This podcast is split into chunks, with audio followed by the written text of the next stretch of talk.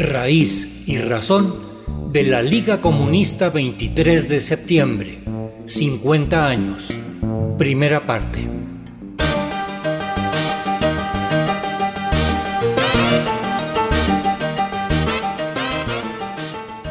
Sobrevivientes de la Liga Comunista 23 de septiembre han realizado reuniones y encuentros con motivo de los 50 años de su fundación en Guadalajara, Jalisco, el 15 de marzo de 1973. Hoy les brindamos algunas reflexiones de David Cilia Olmos en la Casa de la Memoria Indómita el jueves 16 de marzo pasado. Entonces lo primero que tendríamos que aclararnos es, ya, ya sabemos que nació, que en estos días estamos celebrando los 50 años y ¿qué pasó? ¿Dónde termina? Y hasta cuando no lo esclarezcamos de una manera científica y de una manera militante, no podemos decir, yo voy a estudiar este segmento de la liga, o voy a estudiar este otro, o voy a estudiar lo demás. Y esta también es una crítica y una autocrítica para los compañeros que habiendo estado y no habiéndose arrepentido de sus concepciones, después de que pasó nunca se ha preguntado, bueno, ¿y qué pasó con mis compañeros? Hay compañeros que yo les he tenido que informar que fulano de tal compañero está desaparecido, porque sabían que eran sus compañeros, sabían que eran sus hermanos, lucharon juntos a hombro, hombro con hombro, pero no sabían que estaban desaparecidos. Ellos tuvieron la suerte de caer en la cárcel y saliendo de la cárcel, pues pensar que pues el mundo era diferente. Sí, pero ¿y tu hermano que estaba ahí, qué pasó con él? ¿Dónde está? ¿No? Entonces es un problema es un problema metodológico. Tenemos que abordar el problema de cualquier entidad social desde un punto de vista científico, no solamente en su origen, sino en su transformación y su final.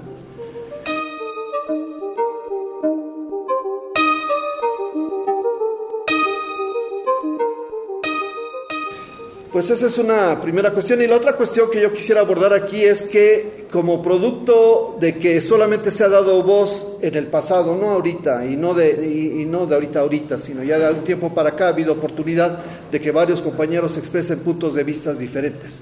Pero como producto de que solamente o preferentemente en el pasado se dio voz a aquellos que podían hablar eh, mal de la liga, como producto de eso, lo que tenemos es un conjunto de fuentes para la historia de la liga, donde eh, en el pasado tenías que no sostener los puntos de vista de la liga para poder hablar de la liga. Es decir, si no la criticabas, este, no podías hablar. Yo no digo que los compañeros no debieran criticarla, digo que la debemos criticar.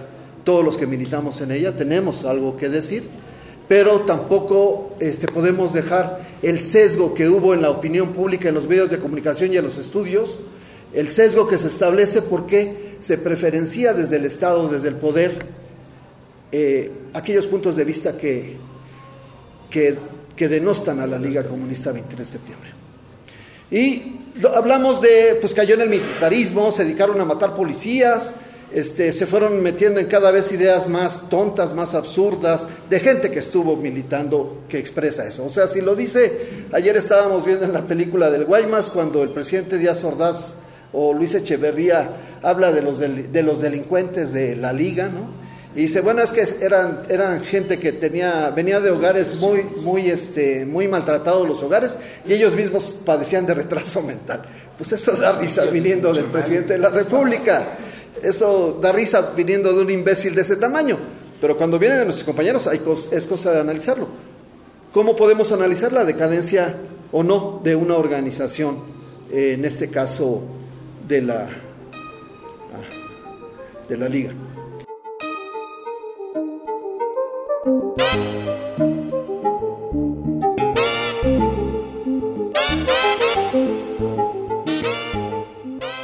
Eh, nosotros podemos poner aquí, aquí lo podríamos hacer fácilmente, poner un tendido del número 1 de madera o más aún del número menos 4 al número 1 al número hasta el 58, que son los materiales con los que, publicó la liga. Y podemos, lo podemos poner en este tendido y veríamos en los primeros 40 números, veríamos algo así como esto. ¿Sí? Este es el periódico Madera de la liga. ¿Sí? Hasta el número 40 lo podemos ver así. Vemos el número 1 y es el mismo que el número 2 y es el mismo que el número 3. Lo que cambia aquí es el contenido de que hay. ¿no? A partir del número 41, nosotros veríamos esto y otro tipo de periódico, otro tipo de, otro tipo de portada. 79, junio del 79. El anterior es marzo del 79 y el otro es junio del 79. Entonces podemos hacer ese entendido y vemos, es una decadencia. Si lo analizamos y si analizamos los artículos y si vemos a profundidad el profesionalismo, bien o mal, el, el mejor o el mayor o el menor profesionalismo, vamos a encontrar que estábamos ante un trabajo que se estaba profesionalizando. Vamos a encontrar que había una perfección, un, proceso de perfeccionamiento. ¿sí? Y lo podemos ver simplemente con las portadas. ¿sí? Ahora, la liga decayó, se abandonó de las masas. Pues analicen el número de estos, los últimos números de madera y van a ver que no era posible que Madera hablara de altos hornos en Coahuila, que no era posible que hablara de Matumalzá, que no era posible que hablara de distintos movimientos que está reportando el periódico Madera, si no estuviéramos ahí, si los compañeros no hubieran estado ahí. Entonces eso de que se separó de las masas y por tanto pues se dedicó a matar policías y aumentó la violencia, pues a mí me tocaron, como les digo, este es un tema que podríamos un poco eh, malamente, pero parangonar con el tema de las fiestas, ¿no? Cada quien ve la fiesta como le tocó. Y a mí me tocó ver una fiesta pues muy diferente de la que vieron otros compañeros, ¿no? Y a mí me tocó ser responsable en el sur de Sonora de la coordinación de la Liga Comunista 23 de septiembre en los años de 1981. Y, este, y en una de esas uno tiene también deformaciones, uno no llega con la claridad que debería de tener. En una de esas los que llaman los micos son los porros de la Universidad de Sonora. Habían hecho una serie de, pues ya saben lo que hacen los porros, no se los necesito platicar habían hecho una serie de agresiones contra gente de la comunidad de la universidad y también de otros lugares. Yo como responsable tenía bajo mi cargo pues varios compañeros, coordinaba la actividad de ellos y tenía unas dos maletas llenas de armas. Y yo le dije a mi responsable, oye, ¿por qué no vamos y les, y les ponemos en su madre, no? O sea, o sea, tenemos armas, tenemos gente, ¿por qué no vamos, no?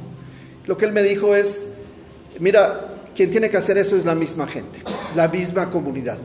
La misma comunidad tiene que acabar con sus mismos poros. Nosotros estamos aquí en otro proceso y bueno, me parece que eso es militarismo, me parece que es exactamente lo contrario. Es el planteamiento que hace Engels, la liberación de la clase obrera la tiene que hacer la clase obrera. Entonces, acerca del sectarismo y de otras cosas, eh, me tocó la suerte, yo no lo sabía, la verdad yo no lo sabía este, lo confieso, yo no sabía que, estaba, que mi relación, con la relación con la que yo tenía, quien era mi enlace o mi coordinador, era Miguel Ángel Barraza. Yo no lo supe hasta que murió.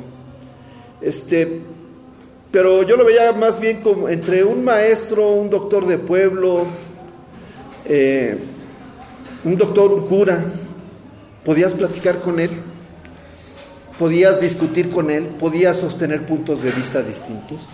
En la última fase, en 1981, este, se estaban discutiendo documentos, por ejemplo, de los comunistas de izquierda, de Panecoc, se discutía al interior de la liga diversas cuestiones. ¿no?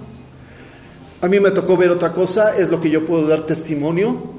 Eh, la liga, pueden decir que ha sufrido una derrota histórica, hay quien sostiene que, que ha sufrido una derrota histórica otros sostienen que ha sufrido una derrota política, otros que ha sufrido una derrota militar. Este, yo, a los que he escuchado que dicen todo eso, me consta que no se han adentrado en qué pasó, en qué pasó exactamente.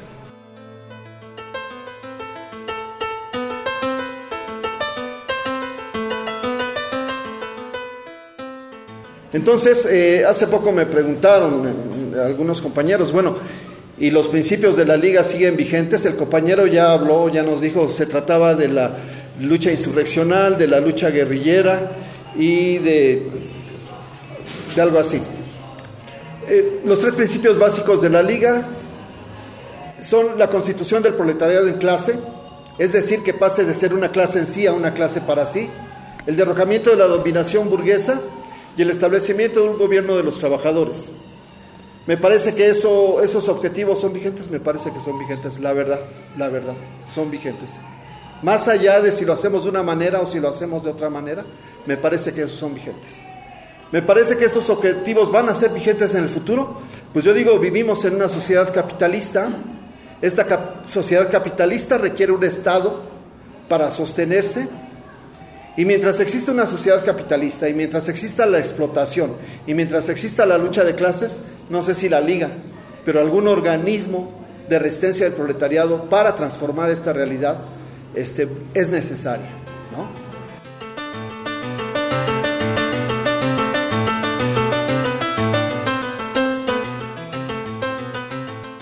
Entonces, eh, eh, quiero decir esto con todo, con todo respeto para mis compañeros que respeto mucho, aprecio mucho. Yo siento que todos los que estuvieron, independientemente de las posiciones que hayan tenido en el pasado o las que hayan rectificado, se demostró en la misma lucha que estaban dispuestos a transformar esta realidad y eso me da un profundo respeto. Pero también creo que tenemos que respetar a la liga. También creo que tenemos que respetar a nuestros compañeros caídos. Tenemos que ver un aspecto que tal vez poco se ha visto. Al desaparecer a Ignacio Arturo Salas Obregón, el Estado mexicano, uno de los principales dirigentes de la liga, si acaso no el principal en el aspecto teórico, al, desaparecer a todos nuestros demás compañeros, al llevarse el Estado mexicano desapareciendo a la dirección de la liga, lo que ha hecho son dos fenómenos. El primero, que a los compañeros ya los pasó a la inmortalidad porque mientras estén desaparecidos, nunca, nunca nos vamos a olvidar de ellos. Es una primera cuestión. Y la segunda es el caso de los astronautas que se quedaron luego de la disolución de la Unión Soviética en la estación espacial Soyuz. En este, se acabó la Unión Soviética, ya los habían mandado, ya estaban en la estación espacial y de repente se comunican este, a, Vladivostok, ¿no? que es la, base donde mandan satélites los soviéticos, y dicen, bueno, ¿y qué onda? Este, ¿Qué, qué, qué, qué? No, pues ya no existe la Unión Soviética. Bueno, ¿y nosotros qué? Nosotros estamos acá, ¿no? Arriba, pero ya no existe la Unión Soviética. Entonces, ¿qué vamos a hacer? Pues quién sabe cómo lo resolvieron, ni me interesa, pero el hecho es lo siguiente, mientras nosotros tengamos desaparecidos, nosotros no nos vamos a olvidar de ellos. Pero mientras los desaparecidos sean de la Liga Comunista, 23 de septiembre, esta sigue existiendo. Le pese a quien le pese.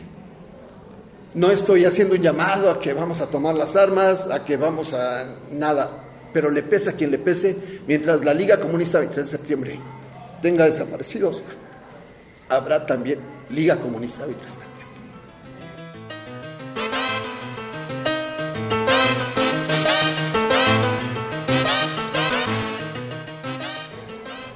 Eh, nos han planteado ahora y en nombre de la liga se han hecho eh, diversos usos políticos, ¿no? Eh, en el principio el Estado mexicano tenía que hacer una interpretación de, de cuál fue el papel de la liga para poder vendérselo al proletariado y que dijera, pues esos no valen para nada, no sirvieron para nada, meterse ahí era nada más irse a morir, estaban infiltrados, una serie de cosas que metió el Estado. Y en la actualidad todavía se usa como el Cid Campeador, este, se utiliza el nombre de la liga para decir, y para atacar y para posicionarse políticamente este, eh, en contra de lo que está sucediendo. Yo quiero decirles que hay una paradoja en el sentido de que este, muchos de los que estamos eh, ahora que sobrevivimos eh, y que seguimos pensando que es necesaria una transformación revolucionaria y una quinta transformación, no necesariamente estamos de acuerdo con que ser revolucionario consista en estar acusando o planteando a un gobierno, al gobierno actual, de que no está haciendo la revolución. Nosotros creemos que el deber de los revolucionarios es hacer la revolución. Ese es nuestro deber, ese sigue siendo nuestro deber, o por lo menos de los que sigan siendo revolucionarios. Pero en, la, en el momento actual nosotros vemos claramente en un análisis de clase que de un lado están los mismos hijos de la fregada que estaban antes, la gran burguesía, Y del otro lado está gente que independientemente de que no pueda tener la claridad que nosotros reclamamos o exigimos para ellos, es la gente del pueblo. Entonces, sí hay una bipolaridad y nosotros no vamos a estar en contra de esa gente del pueblo, independientemente de que no estamos de acuerdo, porque no somos tontos, no, estamos pensando que ya vivimos en una sociedad socialista, no estamos pensando que este es un gobierno socialista, sin embargo nos acusan mucho desde ahí de que ustedes que están acá y allá, no, nosotros simplemente sabemos que vivimos en una sociedad socialista, perdón, capitalista, sabemos que hay un Estado capitalista, digo, todo eso nos lo pasamos aprendiendo, y sabemos que vivimos una circunstancia especial en México donde no podemos ser tan tontos de irnos nosotros nada más a la cargada acusando a alguien de algo que tenemos que hacer todos, la revolución. Bueno, este, disculpen, eh, siempre he tenido problemas, cada vez que hablo se desatan en contra de mí, se sueltan los ataques, pero es lo que es lo que yo quiero decir y en este día tan especial este, quiero decirlo con toda claridad. Muchas gracias.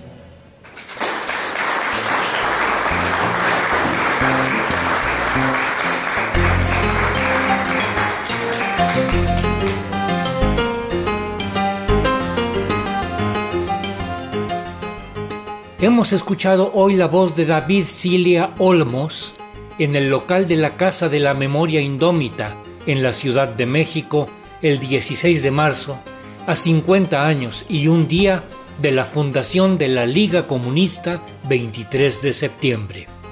Nos acompañó la música de Arturo Márquez.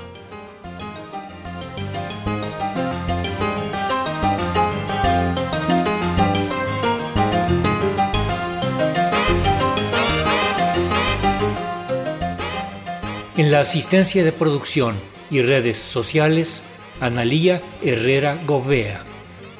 Raíz y Razón, una serie a cargo de un servidor, Ricardo Montejano del Valle.